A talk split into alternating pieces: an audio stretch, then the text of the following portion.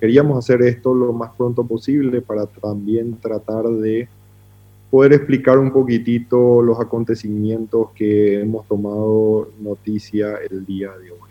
Hoy la FIFA nos ha informado que eh, me sanciona en forma personal eh, por una suspensión, en el caso, una suspensión de por vida, en el caso de la causa que se ha presentado denuncia por parte del señor Troche, eh, el denunciante, en el mes de enero y que la Asociación Paraguaya de Fútbol ha remitido en forma expresa a, las, a la FIFA dos días después de haber recibido dicha denuncia.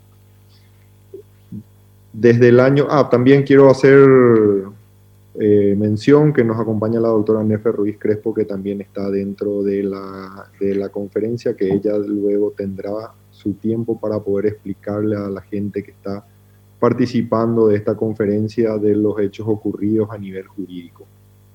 El Club Olimpia es la institución más grande del Paraguay y al haber asumido la presidencia he asumido todas las cargas que con ello conlleva.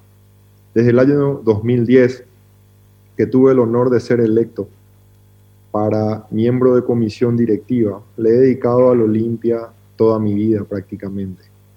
He dejado de lado mi familia, he dejado de lado mis empresas para poder pelear por un sueño que todos teníamos, que era de ver al Olimpia un club fuerte y combativo de vuelta. En el 2013 me tocó ser parte del departamento de fútbol que jugó una final de América. El dolor de esa derrota nos ha llevado a un grupo de jóvenes dirigentes a crear un proyecto que nos devuelva el sueño de hacer renacer al Olimpia.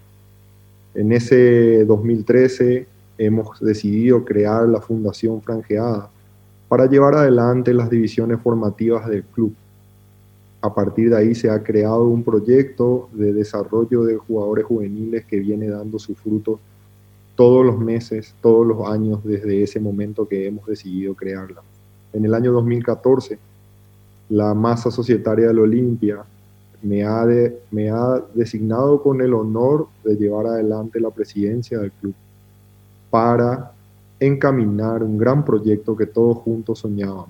Ese proyecto que hoy es una realidad a nivel de infraestructura, ese proyecto que hoy es una realidad a nivel deportivo, con mucho esfuerzo, mucho trabajo, miles y miles de horas de esfuerzo, han llevado a que el Olimpia hoy sea el club más poderoso del Paraguay, tanto en infraestructura como a nivel financiero, como también a nivel deportivo. Quiero transmitirle al pueblo olimpista la tranquilidad total de que nada ni nadie afectará el normal desenvolvimiento de la institución. Olimpia continuará compitiendo, Olimpia continuará ganando como lo hizo a lo largo de toda su maravillosa historia. Detrás mío hay un equipo dirigencial, olimpistas que han dado y dejado todo, su tiempo, su dinero, su familia, sus empresas, para que este camino sea el camino del renacimiento de un gran club que desde chico nos ha acostumbrado a ganar todo lo que en lo que ha competido. Este equipo está fuerte y se irá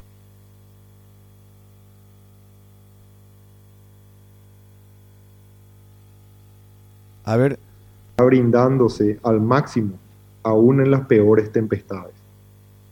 Los estatutos del Club Olimpia son claros y protegen a nuestra institución. Nada va a cambiar eso. Todo seguirá su curso, el Olimpia trabajando en conseguir podamos entender todo esto fue un juicio político. Un juicio político en donde no se llevaron, no se tuvieron en cuenta ninguna de las pruebas que se ha presentado, no se tuvo en cuenta ninguno de los alegatos a los cuales nosotros hemos recurrido para formar parte de algo que era totalmente descabellado. No tenía ningún asidero ni legal, ni en forma, ni en, en visión de que esto pueda caminar dentro de un análisis y un juicio lógico.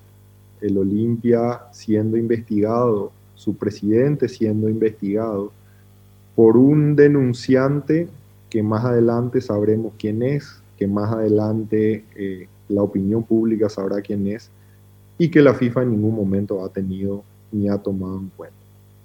Sobre los detalles eh, jurídicos, me gustaría que la doctora Nefer Ruiz Crespo, que hoy nos acompaña desde España, eh, pueda hacer una corta, un corto resumen para que la gente entienda y todos podamos entender a lo que nos estamos exponiendo y a lo que hemos vivido durante estos muchísimos meses de incertidumbre, de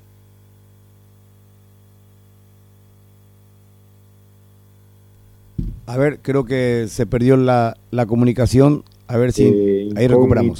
De no entender eh, lo que la maldad de un grupo de personas pueda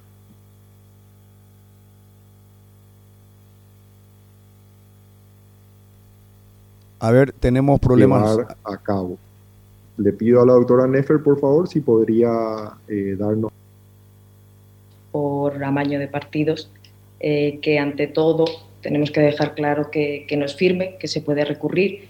Eh, a día de hoy ya hemos solicitado, en cuanto hemos recibido la notificación, porque se ha publicado en prensa antes de ni siquiera haberlo recibido personalmente, hemos solicitado que FIFA nos indique los fundamentos, pues eh, como concurre esto, primero te notifican la sanción y después, si las partes quieren, tienen que solicitar que se les diga por qué, cuáles son los motivos de esa sanción. Lo que está claro que en todo momento eh, se ha ofrecido colaboración con, FIFA eh, y hasta hemos ofrecido nuestra colaboración a, la APF y hemos intentado entender cuál era el procedimiento que se estaba siguiendo, porque eh, lo extraño de todo este procedimiento es que ha habido irregularidades desde un, desde un primer momento. No quiero entrar en cuestiones de fondo porque ahora tenemos que conocer los fundamentos y ya podremos explicarlo con mayor detenimiento, pero cualquier persona, no hace falta tener unos conocimientos amplios en, derecho, puede ver con una serie de cuestiones procesales que ha habido unas irregularidades difíciles de explicar. Desde el perfil del denunciante, que es una persona totalmente ajena al fútbol, que en principio no tiene unos motivos para iniciar este procedimiento, al revés, porque él mismo asume que es partícipe de estas actuaciones, hasta la forma de la denuncia, porque como ya se ha denuncia porque como ya se ha filtrado, no es secreto, es una denuncia que se recibe un 7 de enero y el día 8 el oficial de integridad ya se encuentra eh, personalmente en FIFA. Eh, simplemente con los tiempos del viaje, eh, imagínense ustedes qué tiempo de investigación o de estudiar toda esa documentación, que les puedo asegurar que eran aproximadamente unas 100 páginas de documentación de denuncia, es bastante difícil de comprender. Eh, ahí tienen el código de la APF, pueden ustedes ver cómo se debería de tramitar una denuncia, no es algo totalmente público, pero también por parte de FIFA se nos notifica en marzo y la primera notificación que recibimos es que pongamos a disposición de esa institución todos los dispositivos personales del señor Trovato desde 2017 cuando en 2017 ni siquiera concurre en estos hechos ni tiene nada que ver, lo que mm, se desfasa bastante de la proporcionalidad de la colaboración. Igualmente nosotros estuvimos siempre dispuestos a colaborar. Lo único que se pidió, viendo ya un poco cómo se iniciaba el procedimiento, era una serie de, garantías. Entonces, eh, tampoco pedimos cosas descabelladas, lo que pedimos es poder presenciar el volcado eh, del teléfono móvil o de los dispositivos, eh, conocer la cadena de custodia que, se iba a seguir.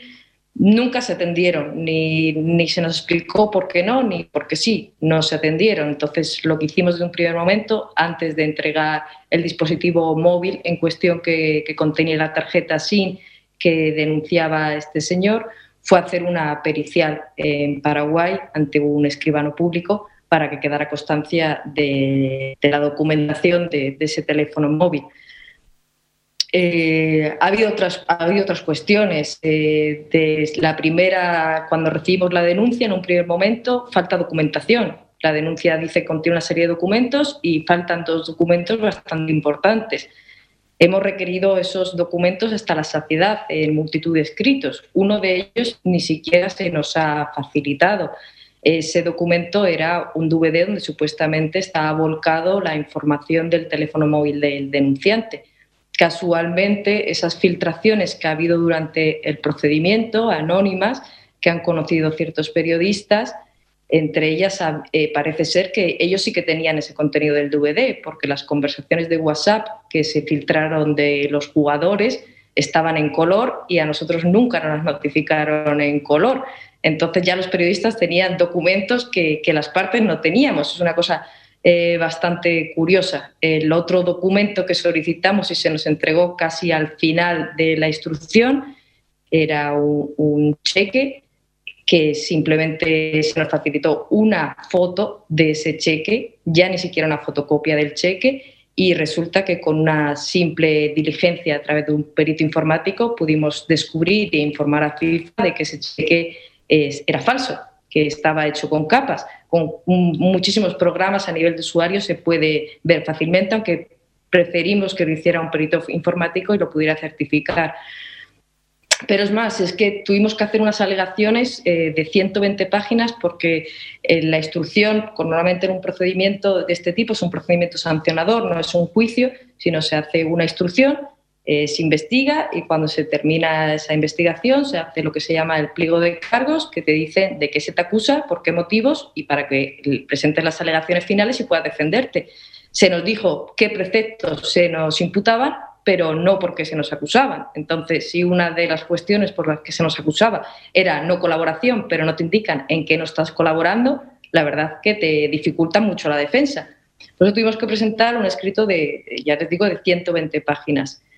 Eh, por otro lado, no solo un escrito de 120 páginas, que como les digo, la actividad probatoria de FIFA, que es quien debe de investigar, ha sido eh, casi nula, porque lo único que han hecho ha sido hacer una pericial al final del procedimiento o a nosotros se nos ha notificado al final del procedimiento, lo que nos ha dificultado también la capacidad de defensa de poder estudiar esa pericial, es de la pericial del móvil eh, ninguna prueba más. Está la denuncia y esa pericial. No hay más actividad probatoria por parte de FIFA.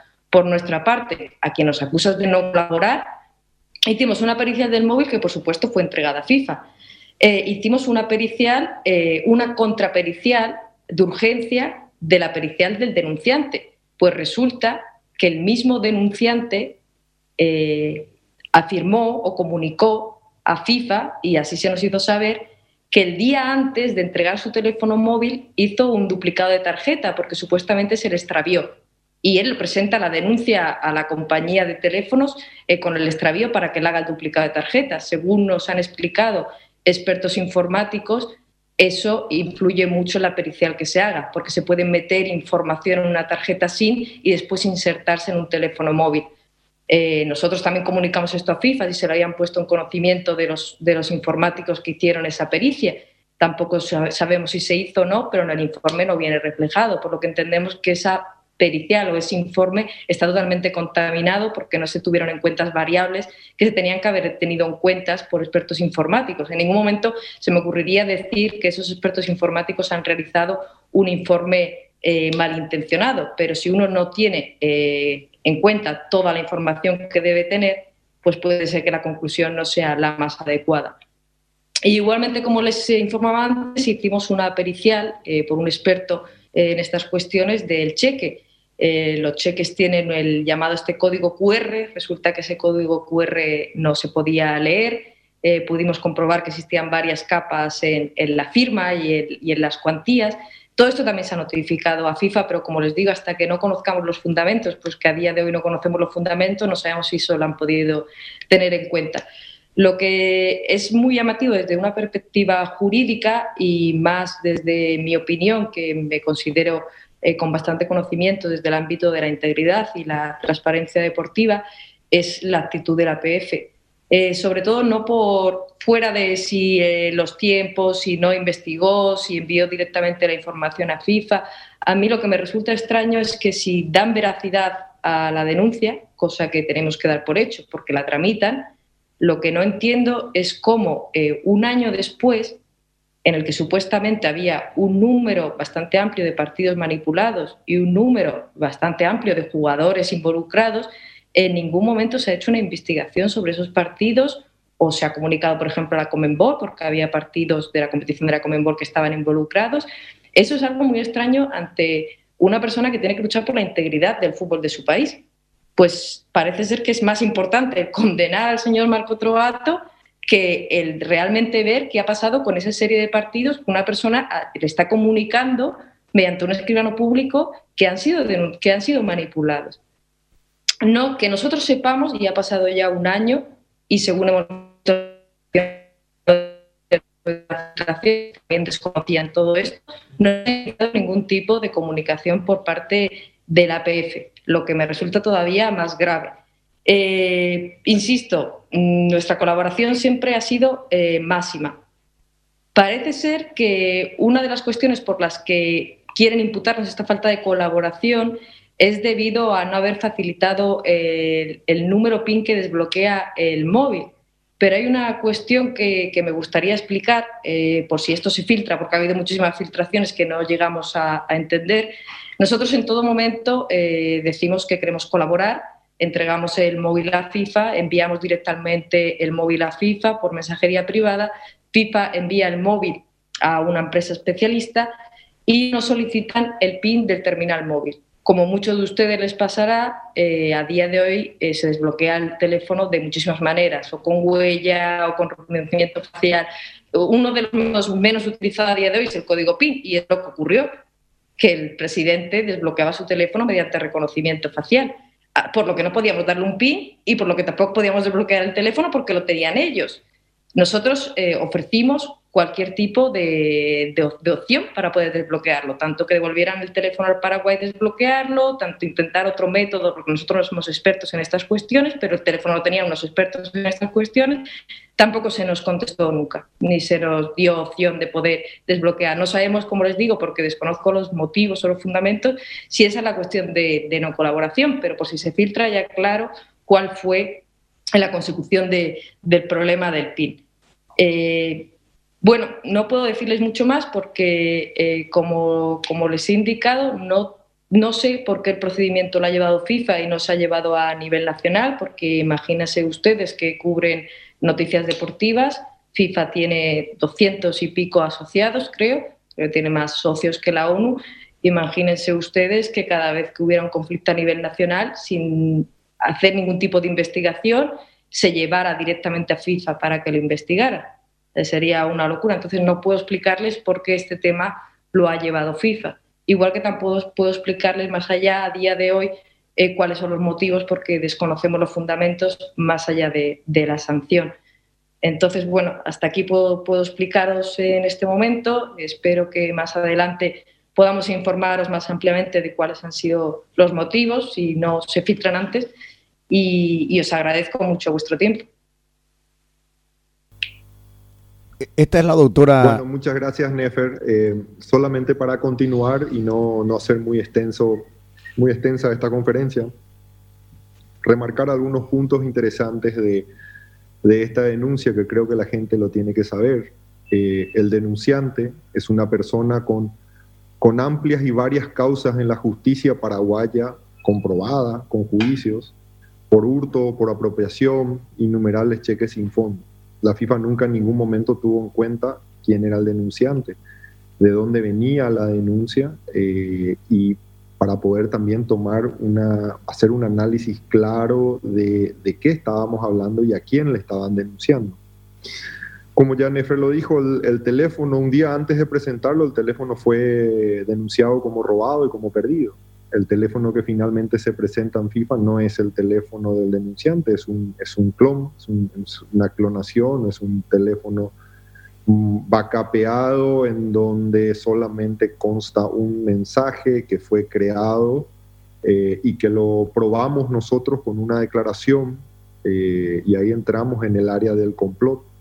Eh, nosotros claramente le hemos informado a FIFA y le hemos entregado una declaración por escribanía pública del Paraguay de una persona que ha participado de la reunión en donde el denunciante, el señor Troche, se reunió con una persona muy importante de un club paraguayo, eh, en donde esta persona básicamente, eh, y voy a leer directamente lo que dice la denuncia, dice el señor representante de este club deseaba armar una historia que involucre al Club Olimpia del señor Marco Trovato y ofreció al señor Troche comprar el celular número 0981-142-632 de la marca Samsung. La intención era simple, crear conversaciones inexistentes entre el señor Troche y el señor Trovato, donde conste el amaño de partido, lo cual, de acuerdo al relato del señor Troche, en realidad nunca ocurrió. El señor Troche aceptó vender el celular al señor que nos reservamos el, nombre, que forma parte de un club muy importante de Paraguay, y lo entregó en ese mismo acto. Eh, es más, no solamente entre esta hay una declaración, sino que también hay un documento audiovisual en donde eh, se nota la persona del club paraguayo y